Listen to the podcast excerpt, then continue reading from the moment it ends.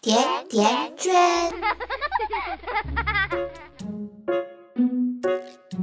大家好，我是瑞欣，这里是甜甜圈 Family。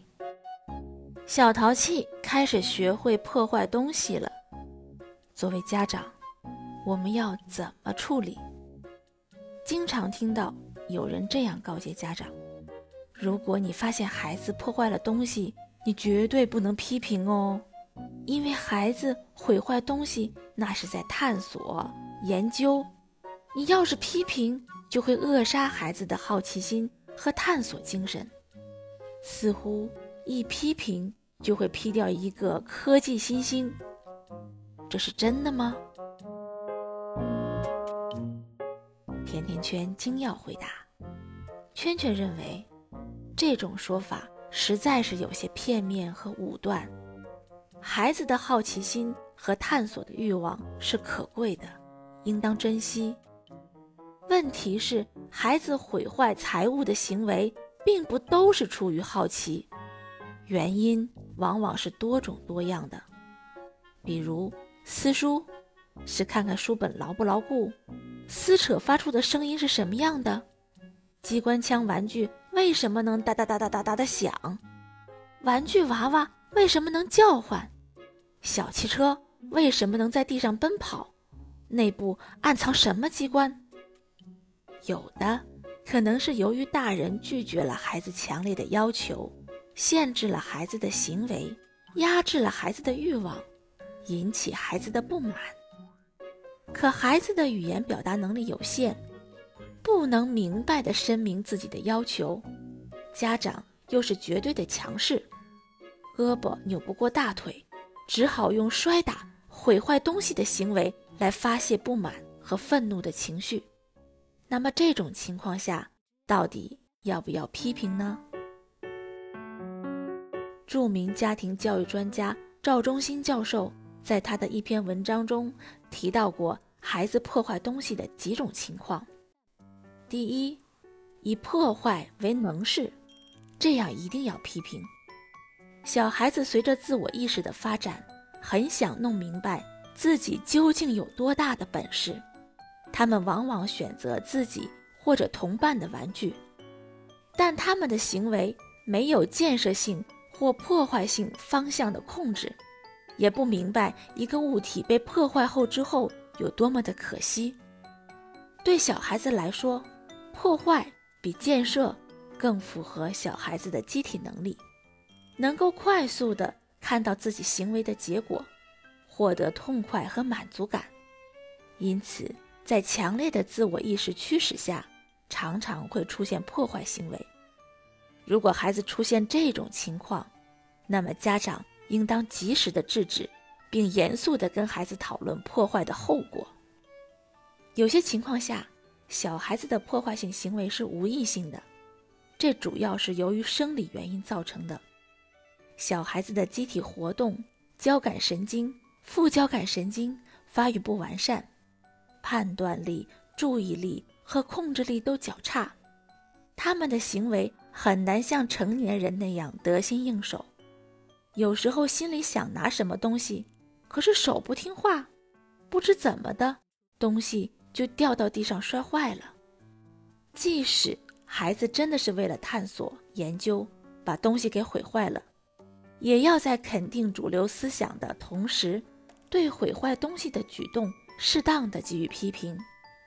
我们说批评，可并不是简单粗暴的训斥，更不是全盘否定，而是否定不爱惜东西的行为。该批评的不批评，孩子习以为常，养成大手大脚、不爱惜财物的毛病，再重新纠正，恐怕是很难的了。培养孩子探索精神固然重要，但是以牺牲孩子的行为习惯、道德品质为代价，那是不可取的。有人担心一批评就把孩子的好奇心和探索精神给扼杀了，就像给孩子洗澡，在倒脏水的时候，连同孩子也一块倒掉了。但是这种担心是多余的，只要批评的讲究方法。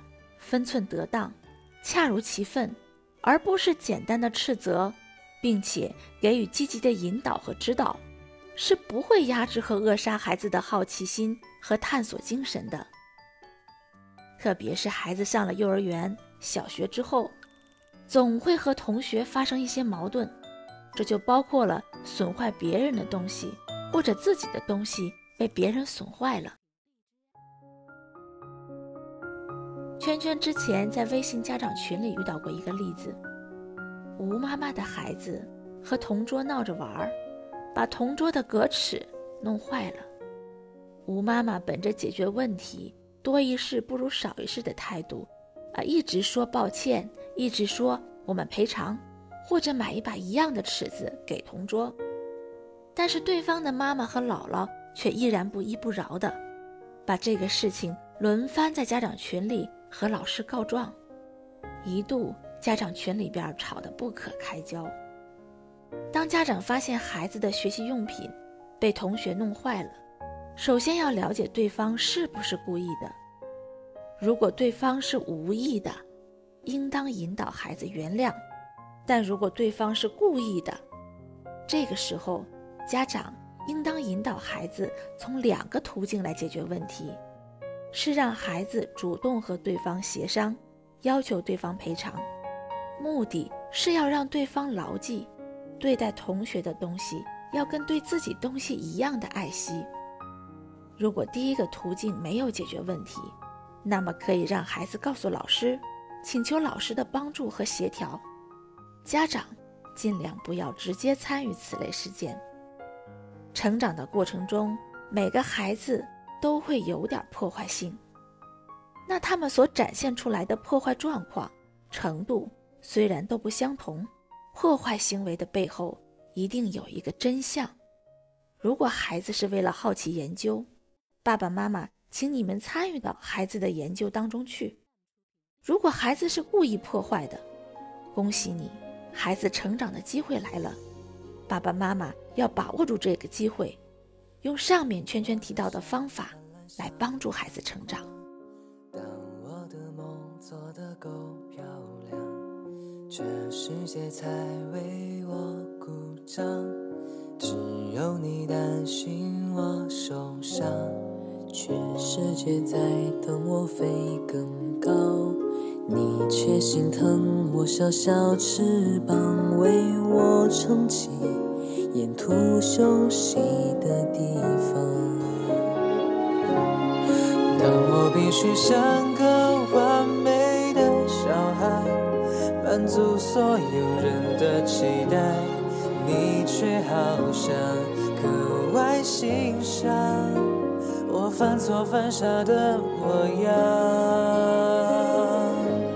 我不完美的梦，你陪着我想；不完美，你说更勇敢；不完美的泪，你笑着擦干；不完美的歌，你都会唱。我不完美心事，你全放在心上。这不完美的我，你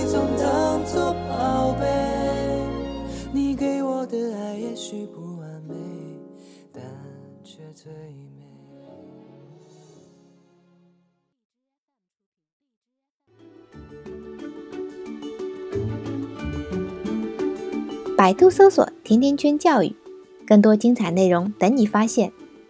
我们下期再约，再见。甜甜圈。